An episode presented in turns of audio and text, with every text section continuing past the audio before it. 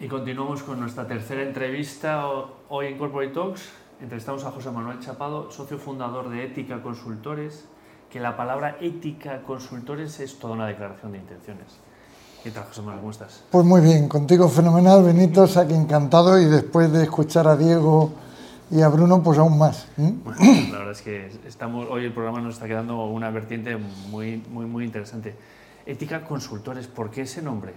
Bueno, Ética, ahora estamos ya fusionados, somos Infoba Ética, que Infoba es de innovación, formación y valores y tiene mucho que ver también con, con ética, que es una declaración de intenciones, porque nosotros eh, sí creemos que hay que cuestionarse en cada paso que das si lo que estás haciendo está bien o está mal si suma o resta, si contribuye o, no eh, a la felicidad, al bien común. Y, y esta es un poco la declaración de, esa ética con una H intercalada entre la T y la I, que es la H de humanidad. Las organizaciones son lo que los hombres, eh, hombres y mujeres, pero entiéndase, lo que el ser humano hace. Eh, somos lo que hablamos. Y es además la inicial de un tridente de virtudes, humildad, honestidad y humor, que dicen que quien los reúne pues tiene todos los mimbres para liderar con mayúsculas. Y por cierto, la única letra muda del abecedario, algo que, eh, encajaría con el objeto social de, que nos decía Bruno sobre el silencio, ¿no? porque eh, actuar con valores también es mirarse hacia adentro, mirar esa luz interior a ver si lo que estás haciendo es lo correcto o no. La ética ¿Tiene sentido enseñarla en, un mundo corporativo? Sí, sí, claro que tiene sentido. Eh, tiene todo el sentido del mundo. Es eh, necesario, oportuno, posible y rentable. ¿Rentable? Eh, sí, sí, es rentable, claro que es rentable. Es rentable porque al final las personas, y lo venían diciendo tanto Diego como Bruno, necesitan un sentido ante lo que hacen lo necesita, decía Diego, el, retorno, el talento retorna, pero no a cualquier precio. Bueno, pues podríamos decir que el talento se retiene en las empresas, pero no a cualquier precio, o, no solo a base de precios, de chequera.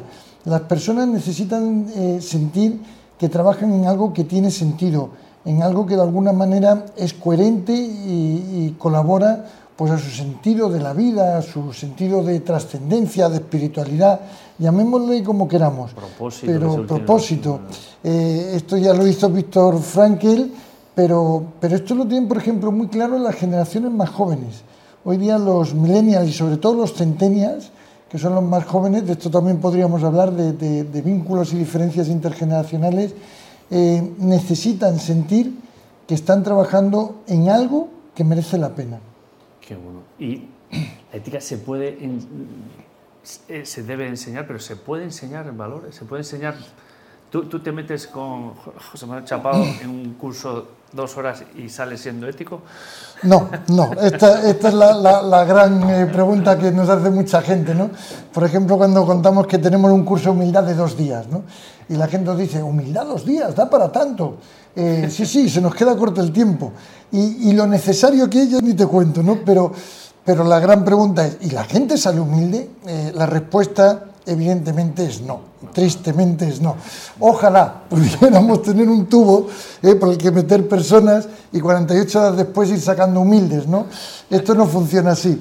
Los valores se aprenden desde la más tierna infancia, en la familia, se maman a lo largo del tiempo, pero lo que sí que se puede hacer en un curso de formación eh, corporativa, eh, profesional, y yo creo que esto tiene una importancia trascendente, es al menos darnos cuenta, es eh, tomar conciencia sobre si las conductas que tú estás acometiendo son coherentes con los valores que dices tener o que te gustaría tener. Sucede una cosa curiosísima. Cuando hablamos de habilidades o herramientas, todo el mundo tenemos, tendemos a minusvalorar nuestra capacidad.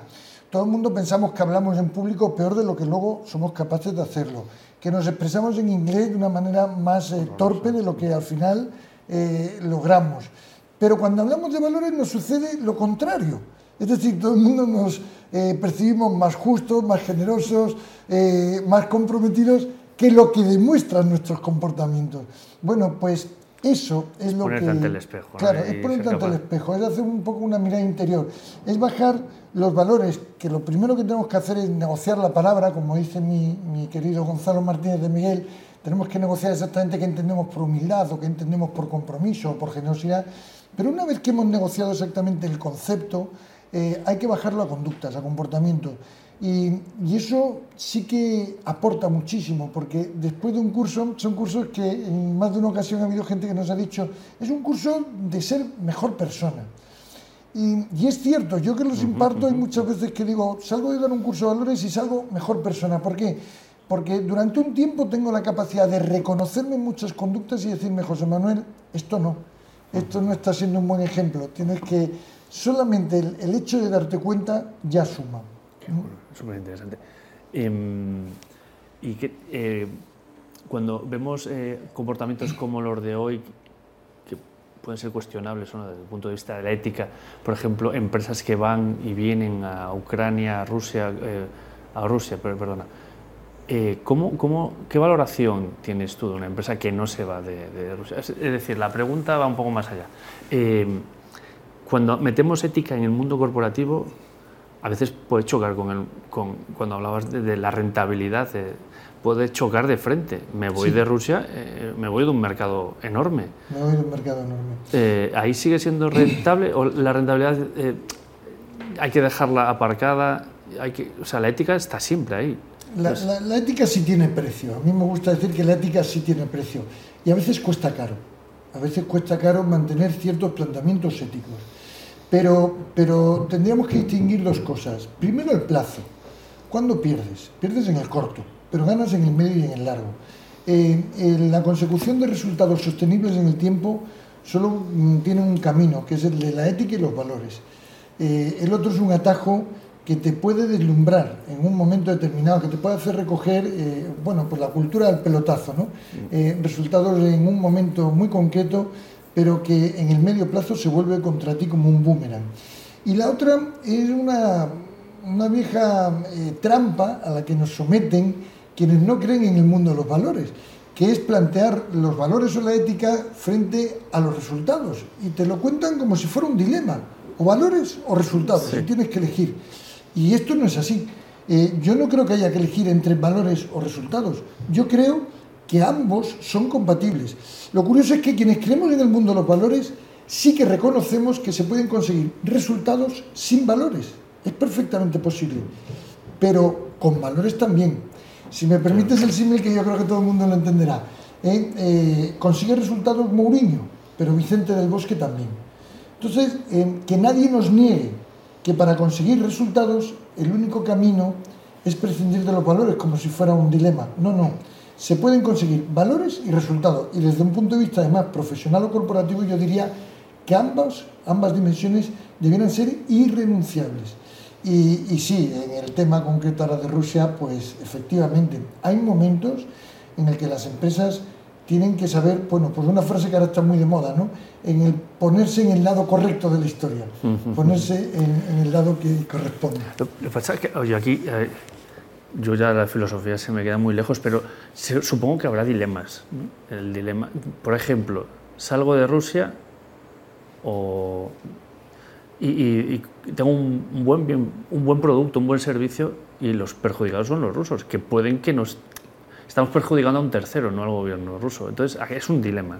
¿Cómo nos, nos ayudan tus cursos a enfrentarnos a este tipo de dilemas? Eh, Porque no es fácil. A veces la respuesta no es claro, no es blanco y negro. Hay una escala de grises y de matices que tomar una respuesta adecuada no, no, es nada no, fácil. nada ¿no? fácil. Eh, no es nada fácil y, y, claro, esto es un mundo eh, sin, sin límites precisos. Eh, tiene un punto de subjetividad muy grande donde las opiniones, las ideologías, los valores, los principios eh, sí que marcan un estilo y, marcan una manera de hacer las cosas. Ahora bien, eh, por ejemplo, en este caso concreto que planteas, ¿no? Eh, ¿debiera quedarse una empresa en Rusia? Yo creo que no, porque yo creo que no todo vale.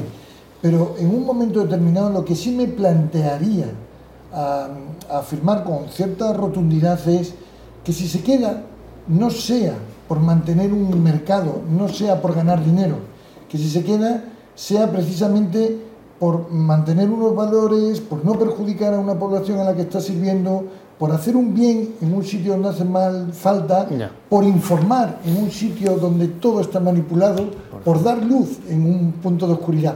Que sean esas las causas y los motivos y, no, y, no, el dinero. Buenísimo. Me, ha encantado tu, respuesta. Por ejemplo, ir a un país eh, yo hice en el IES, hice, me dieron clase de ética y, el último día nos pusieron un caso que era, tienes que ir allí a dar luz, luz a, un, a un pueblo eh, donde la corrupción está institucionalizada. ¿Qué haces? ¿Vas o no vas? Claro, pues esto es muy, muy complicado. Pues depende, ¿no? Depende, pero eh, insisto, que si vayas no sea por un motivo exclusivamente económico, sino que sea precisamente por poner luz en, un mundo oscuro. ¿no? Sabiendo que te vas a encontrar con situaciones a lo mejor que no. claro. Eh, pero bueno, esto nos llevaría a debates filosóficos. sí, sí, ya nos han eh, llamado el, el, Tratado de Libre Comercio ¿no? que, que firmamos eh, con países pues, como China, donde los derechos humanos pues, están más que en entredicho. ¿no?